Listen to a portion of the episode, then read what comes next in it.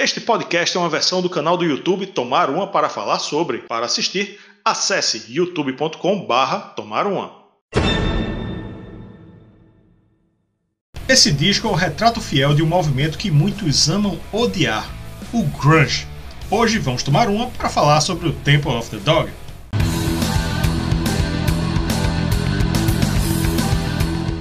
Curte nosso conteúdo? Então vem participar do Clube Tubes. Por uma pequena quantia você vai ter acesso ao grupo do clube no WhatsApp, conteúdos exclusivos, assistir aos vídeos novos antes de todo mundo, dar nota nas resenhas e até escolher tema de episódio. Isso entre outras vantagens, hein?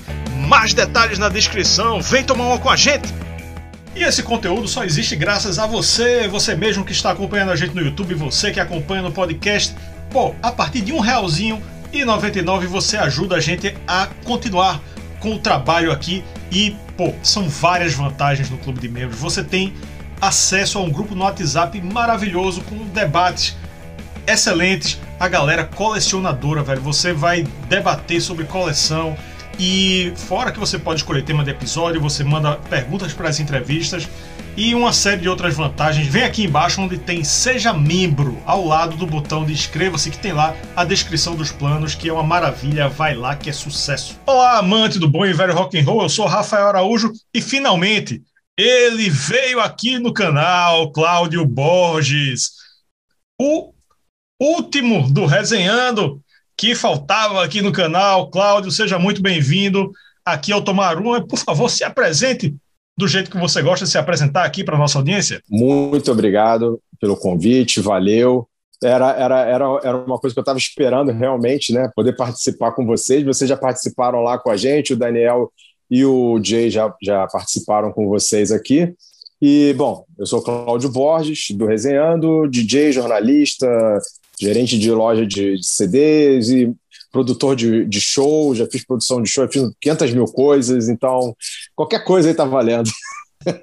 então, beleza. O Resenhando aqui, para quem não sabe, é um canal irmão do Tomaruma. Somos, somos praticamente vizinhos aqui da internet, né? Longe geograficamente, mas, é. mas a proximidade aqui digital é muito, é muito grande, né? Somos muito próximos e resolvemos falar aqui do Temple of the Dog, que está é, tá completando 30 aninhos amanhã.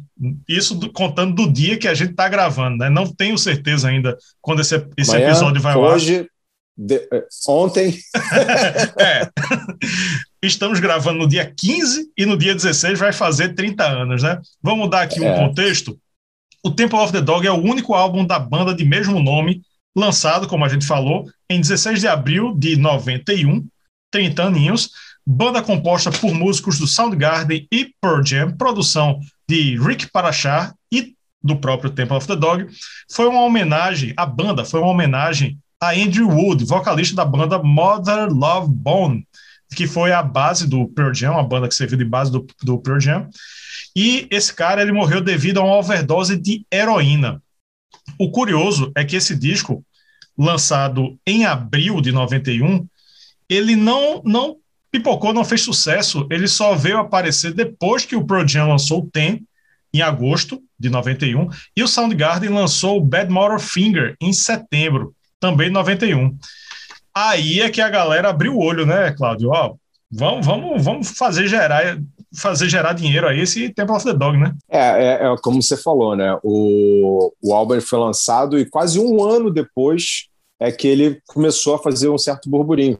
E o, o bacana dessa história é que, como você falou, ele foi um álbum é, para homenagear o Andrew Wood, né?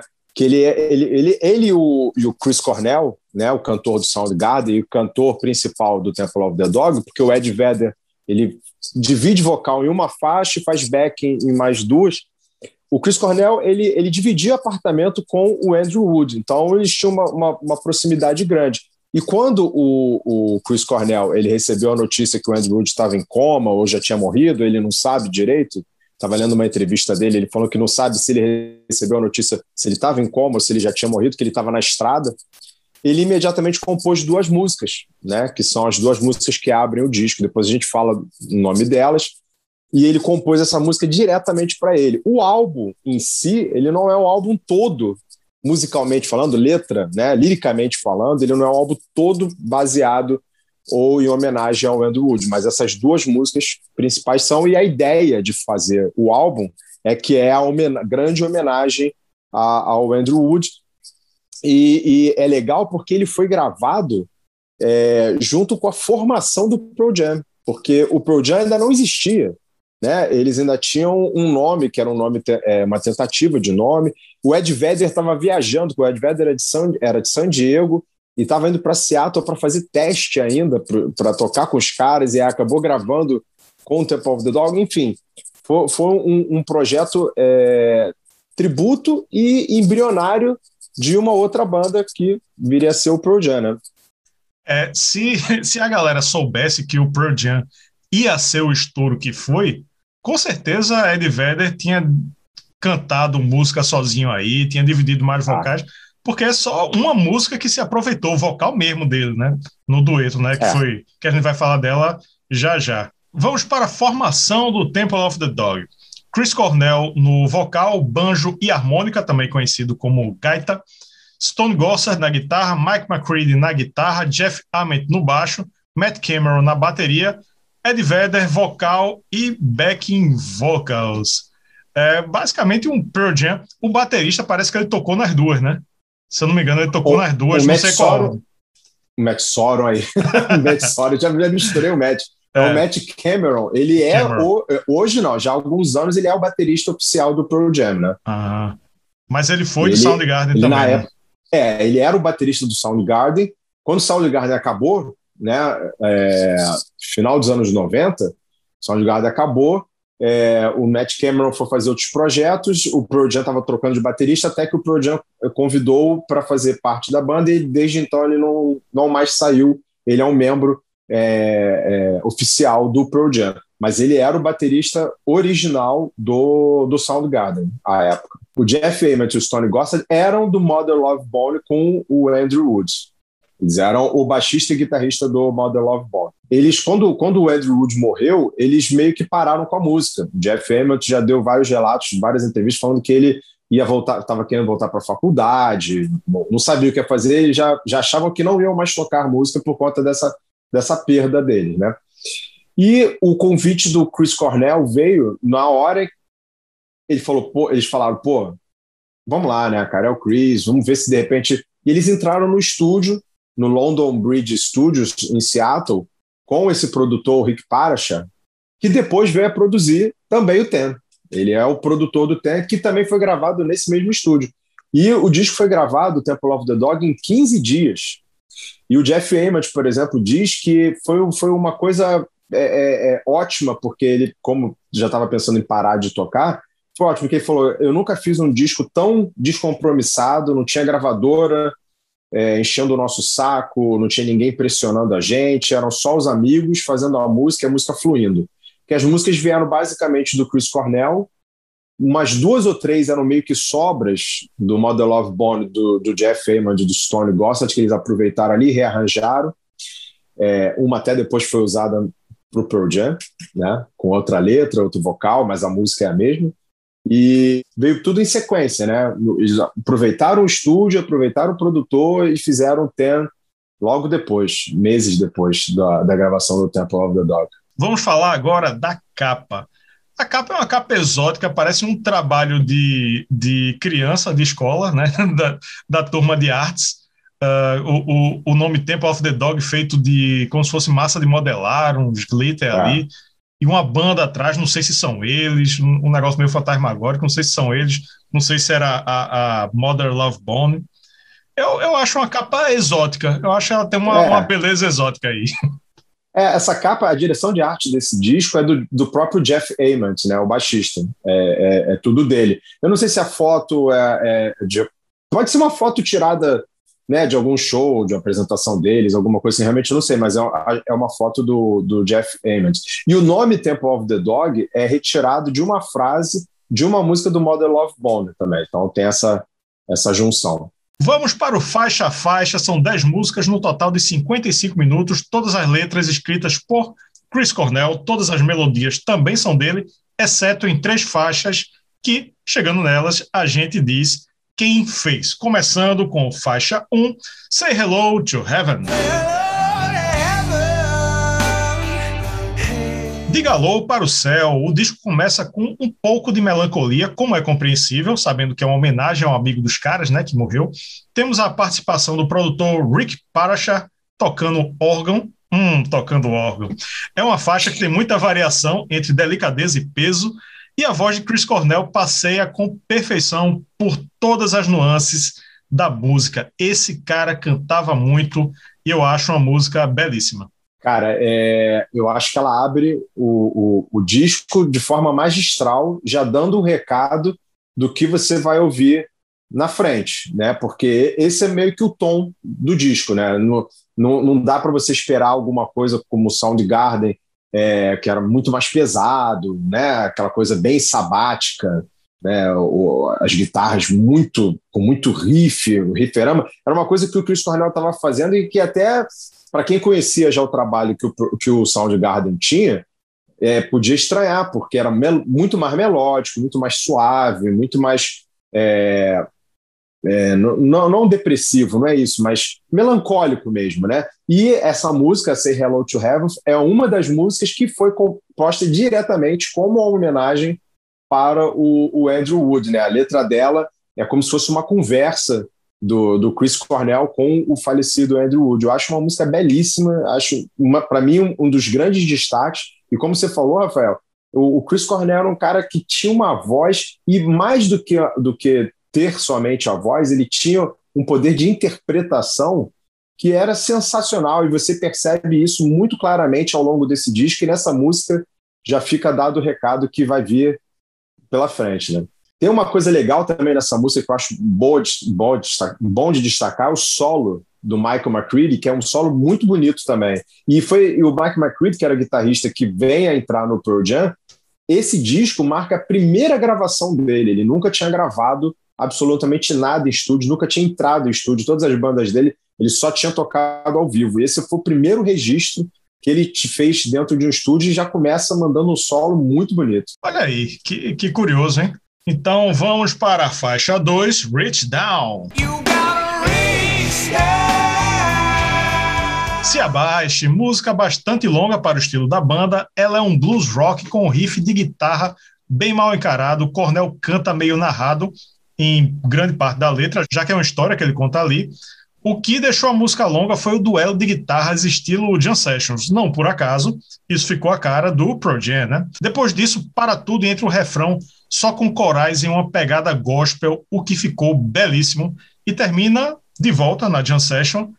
E, velho, essa música tem, tem muito cara de encerramento de disco, né? Eu, eu acho que o contexto fez ela estar tá aí mas ela tem muito cara de que, ó, vamos meter uma jam session aqui e tal para encerrar, e, e seria, pra, num, num, outro contexto, eu acho que seria o um encerramento, mas enfim, eu acho a música muito massa. Cara, é, são 11 minutos de música, né, assim, os fãs do Pearl Jam e do Soundgarden não estão acostumados com esse tipo de, de, de, coisa, porque as músicas são geralmente mais concisas, mas é, é interessante... A não ser ao vivo, né? Se... Ao vivo, ao, ao... É, o Pearl Jam ao, vivo, tem umas esticadas aí que é, vai, né? Sim. Sim, aí, aí a, a, história. O Pearl Jam ao vivo é outra história, porque o Pearl Jam ao vivo é uma banda que. Aliás, a banda me conquistou ao vivo, porque eu gostava do Ten e os álbuns seguintes eu nem curtia tanto, mas quando eu os vi ao vivo pela primeira vez, eu falei, cara, essa banda é, é demais. Então, a letra da música, ela é, ela é como se fosse o Chris Cornell contando como era o Andrew Wood é, é, no palco, né? É, ele podia estar cantando para cinco pessoas ou para cinco mil pessoas, que eu não sei nem se ele chegou a cantar para cinco mil pessoas, mas enfim.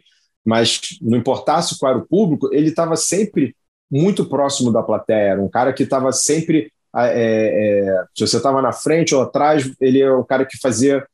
que queria chegar até você. Não? Por isso esse, o título da música é Reach Down.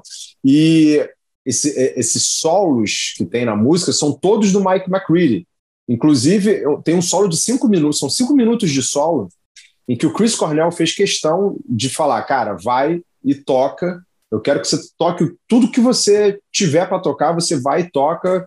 E ele ficou solando, solando, solando, solando. Você imagina, o cara nunca tinha gravado, já entra com essa responsabilidade de chegar e fazer um baita de um solo. Né? Tanto que no final, ele conta que no final do solo da música, o, micro, o, o fone dele já tinha caído, ele já estava todo destrambelhado e parece, ele diz que ele não sabe se foi em primeiro o primeiro take do solo ou é o segundo take, mas não passou de, de dois takes. Ele não sabe qual foram os takes, o, o take que foi aproveitado na música, mas é basicamente isso.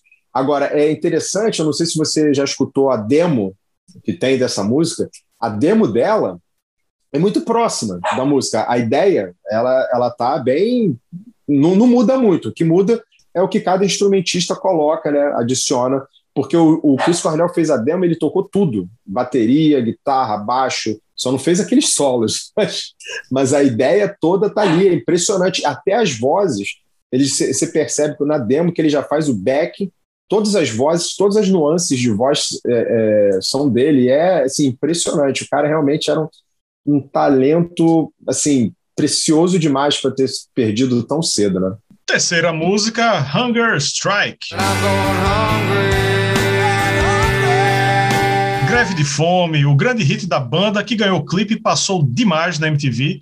Também é disparada mais executada da banda no Spotify, mas é tipo disparado mesmo. É tipo 10 vezes a segunda, tá ligado? É uma coisa absurda. E é nela que temos o famoso dueto entre Chris Cornell e Ed Vedder.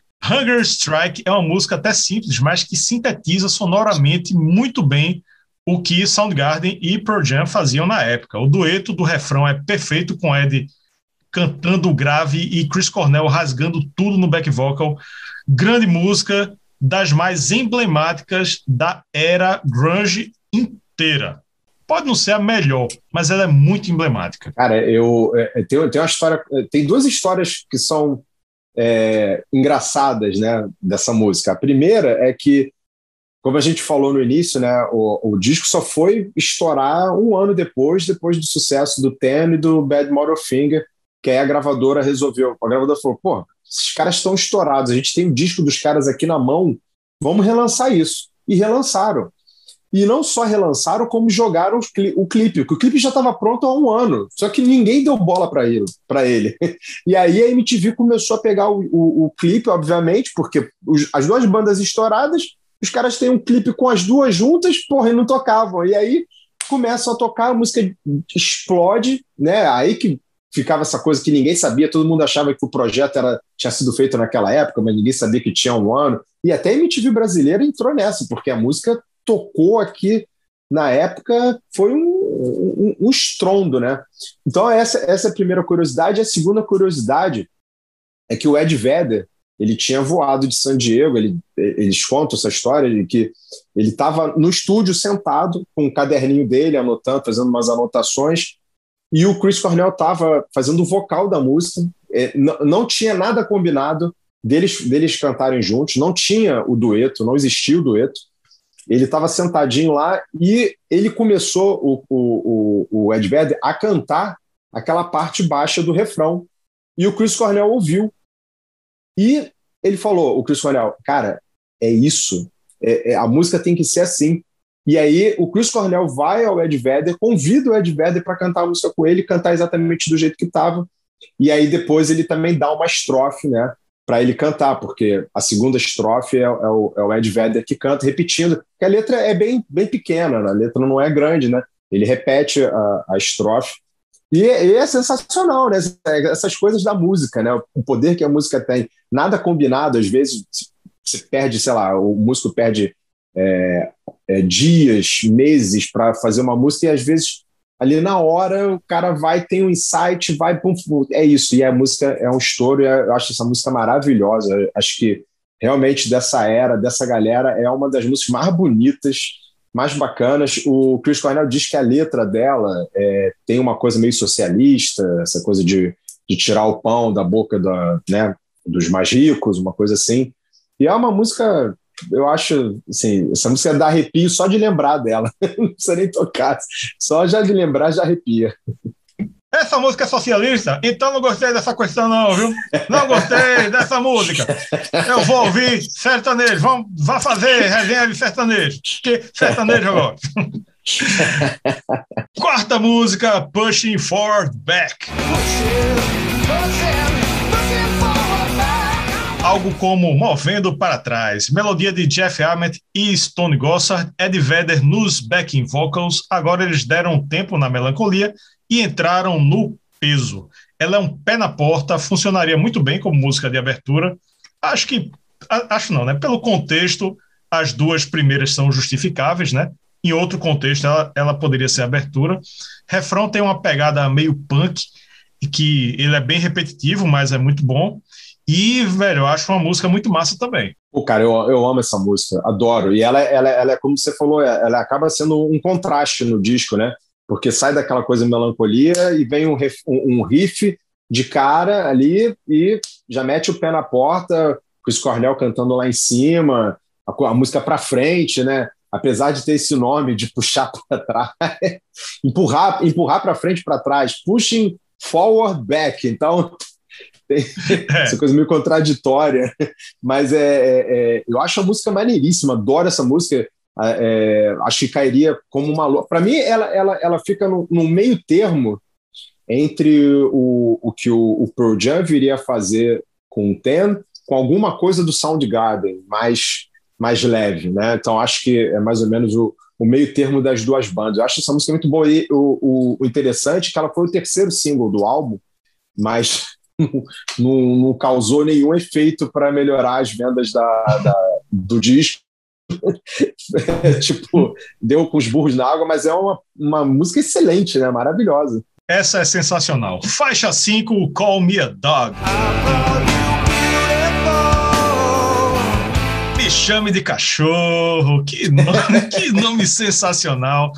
É uma baladinha no melhor estilo rock brega o produtor Rick Parashar toca piano aqui. Eu acho ela bem radiofônica e tem uma performance espetacular de Chris Cornell, mais uma, né? Essa música tem cara de trilha sonora internacional de novela da Globo. Pode até ter sido, mas eu não lembro. mas poderia muito bem ter sido. Faixa muito agradável, um dos destaques do disco. E chegamos na metade, exatamente na metade do álbum, com um nível lá em cima o tempo todo. É, enquanto, enquanto alguns cantores bregas, como você falou aí, é, falam que eles não são cachorro, o Chris Cornell já falou, me pode me chamar, chama, me chama de cachorro aí. Mas é, é, essa é outra, outra música que eu acho assim maravilhosa. É, interpretação do Chris Cornell, isso vai ficar meio repetitivo de falar da interpretação dele, mas é necessário falar porque realmente é uma interpretação belíssima, uma música meio bluesy, né? tem esse detalhe do piano do Rick Parachá, que pô, é muito legal, muito bacana. E é um cara que, o Rick Parachá, só uma informação, é um cara que é um produtor que morreu muito novo. Ele, ele morreu com 50 anos. É, morreu não. em 2000, é, morreu em 2000 e eu tenho anotado, porque data não é comigo. Ele morreu em 2014. E ele é um cara que produziu um, um, umas bandas assim distintas e ao mesmo tempo algumas bandas um pouco parecidas. Ele pro, produziu, por exemplo, Nickelback e produziu algumas músicas do Have a Nice Day do, do Bon Jovi. Acho que foram quatro, não lembro agora se foram quatro ou cinco músicas que ele produziu, que eu disse que é produzido pelo John Shanks, que hoje é guitarrista do, do Bon Jovi também. E era um cara, um, produtor muito, muito, muito bom, assim, né? E, e músico, né? Porque ele, tanto no Temple of the Dog quanto no Ten do Jam, ele tocava piano, órgão, e, e, e, nessa música, Call Me a Dog, assim, ele faz uma diferença com esse piano, porque a música ela, ela tem essa levada toda em cima do piano e da voz do Chris Cornell. Então, e também tem um solo bonito pra caramba do Mike McCready, que era um, era um guitarrista que eu não dava muita bola para ele, né? Eu conheci primeiro o Pearl Jam, depois o Temple of the Dog, porque no Brasil, obviamente, o disco do Pearl Jam saiu primeiro e depois o disco do Temple of the Dog foi lançado. Eu ouvi o, o tema do Pearl Jam, achava lá, o guitarrista, ah, legal, bacana, os solos maneiros. Mas quando eu vi esse disco, eu falei, opa, peraí, vamos esclarecer que o cara realmente é bom, o garoto é bom, porque era, era um garoto novo, né? Não é à toa que ele é fã do Michael Schenker, então só podia ser um bom guitarrista. Faixa 6, Times of Trouble. Podemos traduzir como tempos difíceis, né? tempos de problemas, que é muito, muito 2021, né? 2020, 2021 também. É. Né? Melodia de Stone Gossard, mais uma vez Rick Parashar no piano e Chris Cornell na harmônica, ou gaita, como preferir. essa tem um pé na música country. Quando entra a gaita, são os dois pés na música country.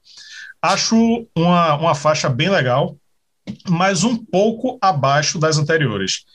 E um detalhe que, que tu chegou a falar no começo, o nosso membro do, do clube, Sebastião Mendes, ele informou essa parada da fita, que o Stone Gossard, ele pegou a mesma fita com a mesma base, deu para Ed Vedder e deu para Chris Cornell, e essa base na mão de Chris Cornell virou essa música, e na mão de Ed Vedder virou uh, a música Footsteps, que está no single Jeremy, do Pearl Jam. É a mesma, a mesma música, só muda a letra, né? Como o Sebastião Mendes sabia? Porque o nosso clube de membros tem acesso antecipado a várias coisas que a gente faz aqui no canal. Você que não é membro, você veja aqui embaixo, tem aqui, seja membro do botão ao lado de inscreva-se. Então, nossos membros, eles sabem dos temas antes, eles debatem com, conosco, eles dão notas nas, nas resenhas. Chegar aqui no final vai ter nota dos membros. E, enfim, ter essa curiosidade que o nosso membro, Sebastião Mendes, já colocou aqui para nós. É, é a mesma música, exatamente a mesma música. Eu fico com a do Chris. eu gosto mais da do Chris. Eu gosto da, mais, mais da interpretação do Chris, porque o arranjo é o mesmo. O que muda um pouco é a melodia vocal. O Ed Vedder vai por um caminho um pouco diferente. Obviamente, ele tem uma voz mais baixa, né? canta diferente, a performance é outra, né? a interpretação é outra. Eu gosto mais da, da, da versão do Chris Cornell, que eu adoro a música, adoro o solo de gaita. Acho que tem um pezinho no country, mas tem também um pezinho no blues, tem a coisa da melancolia ali, e, e é, é, é interessante a gente perceber que essa coisa da melancolia era algo que estava no Chris Cornell. Apesar dele ser lá o Jesus Christ Pose, é, Outshined e outras músicas maravilhosas, ele tinha esse lado melancólico que as pessoas às vezes não percebiam, né? E, infelizmente deu no que deu. Mas é, eu adoro essa música. É, também é outra para mim lá em cima. Você falou que tá, para você ela está num, num, ponto abaixo. Para mim ela continua mantendo bem o, o, o nível e o ritmo da, do disco. Faixa 7, Wooden Jesus. Jesus de Madeira, ela é uma balada mais animada, chama atenção a quantidade de percussão que tem no começo, principalmente. Chris Cornell, mais uma vez, vamos bater essa tecla aqui, show de interpretação, não é voz, não é só voz, é interpretação também. Ele vai do suave ao rasgadão, com maestria, é outra grande música. É uma sequência desse disco que, puta merda. É, essa música ela tem uma, uma coisa um pouquinho mais experimental, né? Ela, para mim, não segue muito a linha das outras ela dá uma, dá uma diferenciada, como você falou, esse início mais percussivo, né? Matt Cameron, que eu acho um baterista fenomenal, um baterista extraordinário, sensacional. No Pearl Jam, ele não, não mostra muito isso, porque as músicas do Pearl Jam, elas não, não têm, é, é, são um pouco mais diretas, você não percebe. Você percebe que ele é um baterista sólido pra caramba, mas no Soundgarden é que você percebe o quão bom ele é, e nesse disco também embora não seja muito rockão, né? Mas você percebe a, a, o trabalho dele percussivo que influencia até na, na, na, na parte harmônica e melódica da música. E, e só para lembrar quão bom ele é, ele foi o baterista do disco solo do Geddy Lee, do Rush. Ora, Geddy não Lee, é qualquer um que vai tocar né? nesse disco, não é. O cara tinha simplesmente atrás dele Neil Peart, é. e ele chama o Matt Cameron. Então, né? Isso fala por combinar. si só. Fala por si Exatamente. só. então, é. esse cara era muito. Era, não, esse ainda é muito bom, porque está vivo ainda bem. É, essa, essa coisa mais experimental é, é, característica do lado B, né? Eu não falei, mas, é. é mas no LP a gente já teria virado. E essa Sim. é uma música de lado B. Faixa 8, Your Savior. Seu Salvador, temos Ed Vedder nos. Gostou de Seu Salvador? Parece o, o, o, tio que vende ali cocada na esquina. Seu Salvador, manda uma cocada aqui. Foi exatamente o que eu pensei. Seu Salvador, temos Ed Vedder nos back vocals. É uma música bem groovada, me lembra muito o Red Hot Chili Peppers, que é uma banda que estourou nessa época também, mas não recebeu o rótulo de grunge, né? A, a, sonoridade das bandas grunge são bem diversificadas, né? E o, é. o Red Hot estava ali, mas ele não, ele não entrou no, no, no bolo do grunge. O Temple of the Dog deu uma experimentada, né? A gente já estava falando de experimentação, mas ele continuou experimentando aqui.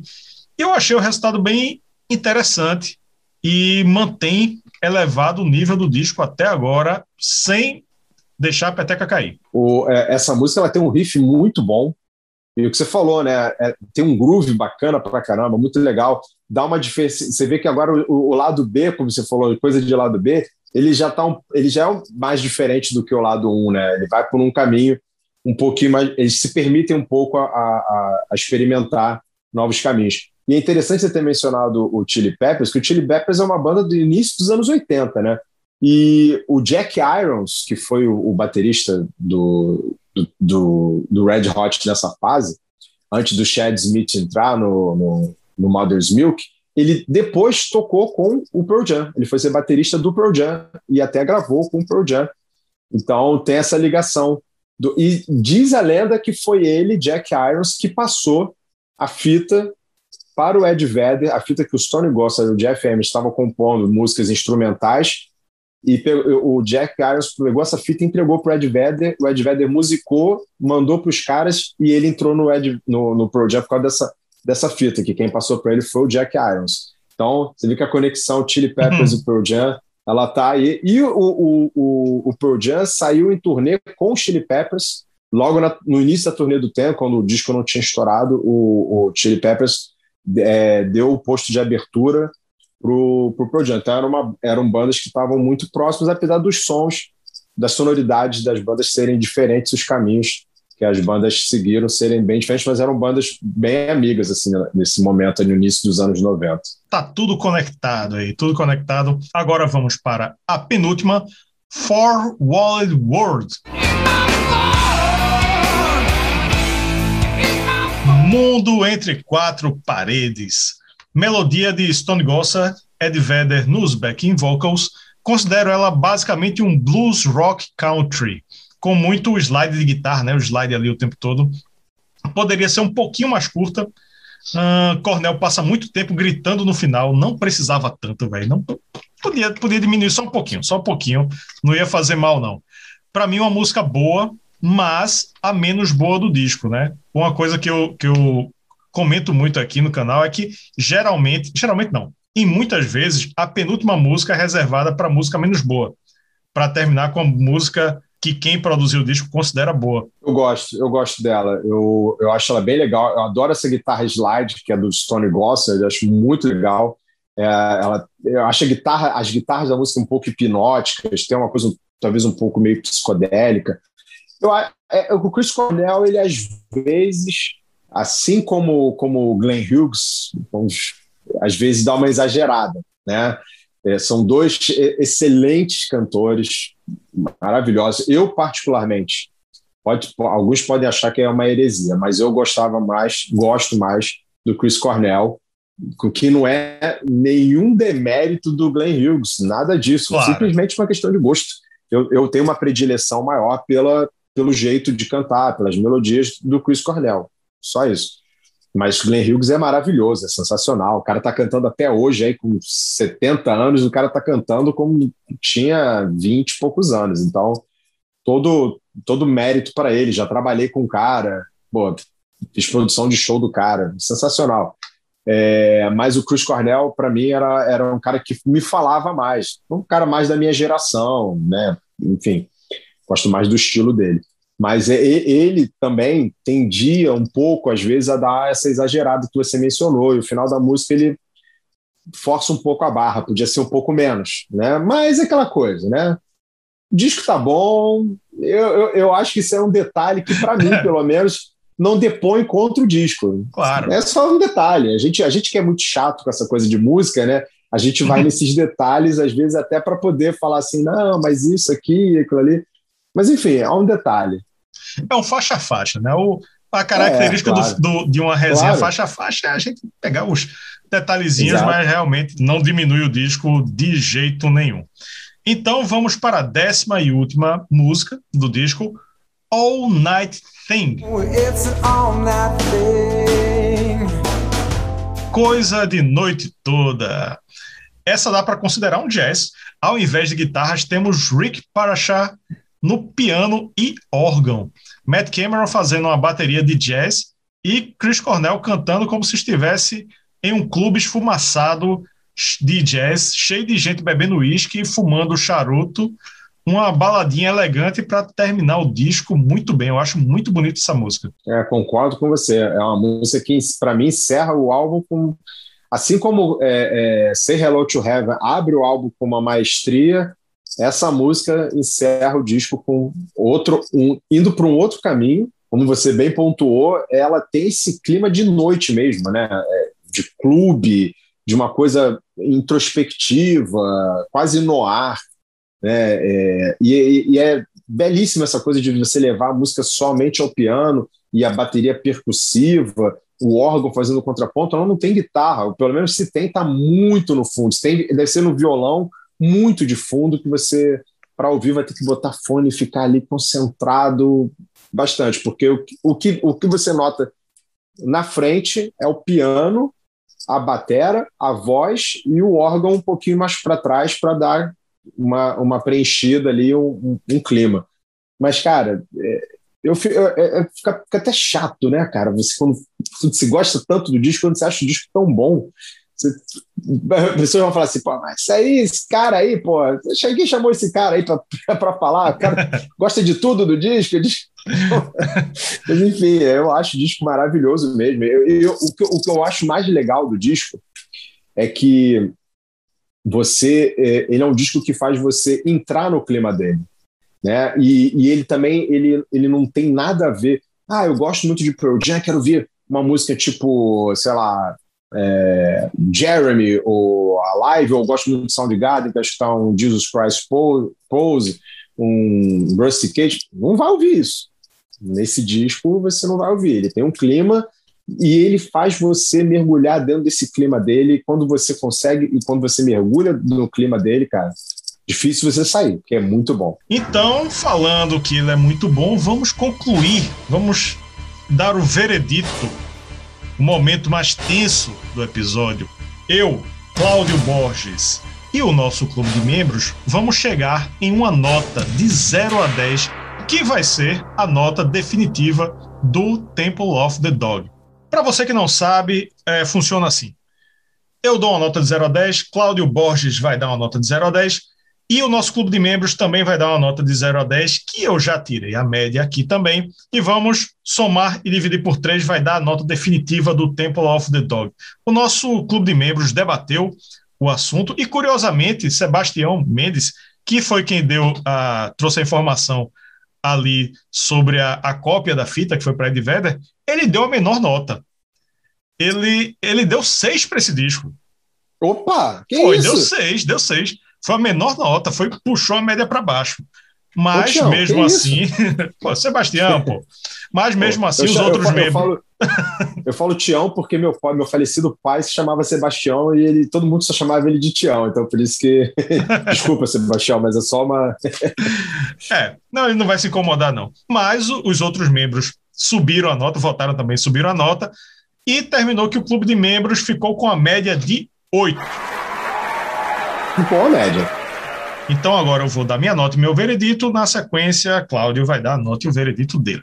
O que se convencionou como movimento grunge tomou conta do rock no início dos anos 90. Historicamente, o Temple of the Dog é um disco essencial nesse contexto e, para mim, está entre os maiores álbuns que se convenciona, que se rotula como grunge e não tem, é, não tem como discutir muito. Nota 9.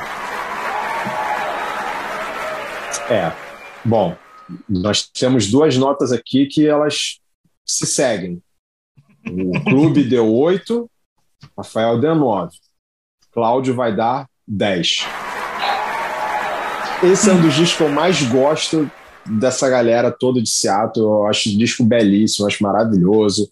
Acho. Tudo bem, pode ter uma derrapadazinha aqui, outra ali, é óbvio que tem, claro, mas essas derrapadas, esses deslizes, eles não, para mim, não comprometem o, o, grande quadro que foi pintado é, por essas cinco cabeças, seis se a gente contar o Ed Vedder fazendo a participação brilhante né, em Hunger Strike. E eu, eu acho que se esses caras tivessem lançado só Hunger Strike, já, já teria sido válida a junção deles. Mas ainda assim, eles lançam, botaram mais músicas, e músicas belíssimas, como a gente já falou sobre todas elas aqui. E eu adoro, eu acho que, para quem curte é, essa sonoridade das bandas grunge, né, ou ditas grunge, Alice in Chains, Soundgarden, Pearl Jam, Nirvana, é, o Temple of the Dog, para mim, tá, é um disco lá em cima, junto com Ten, com Bad Motorfinger, com o Nevermind, com Dirt, do Alice in Chains. Então, para mim, ele está ali. Eu acho um disco essencial para você é, entender é, é, como era como era diversa a cabeça desses músicos todos que participaram de todas essas bandas e, sobretudo, desses cinco que fazem esse disco aqui. Dito isso, ficamos com a média 9.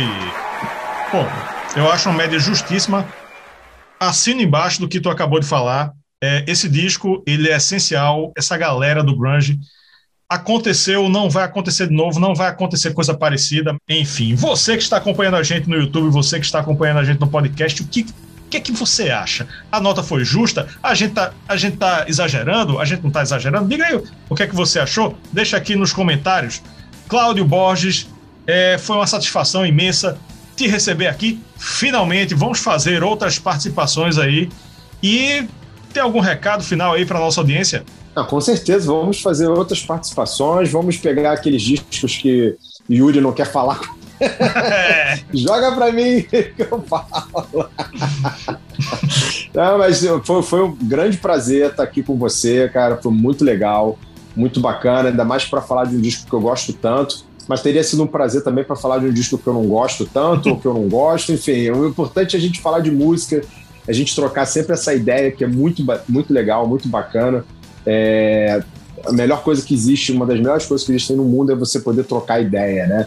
discutir ideias, né? Falar sobre, sobre coisas que a gente gosta tanto, que nesse caso é a música. Então, foi um grande prazer. É, sempre que me convidarem, estarei presente e sempre será bacana. Então é isso aí. Valeu, Cláudio. Valeu, galera. Tchau. Valeu.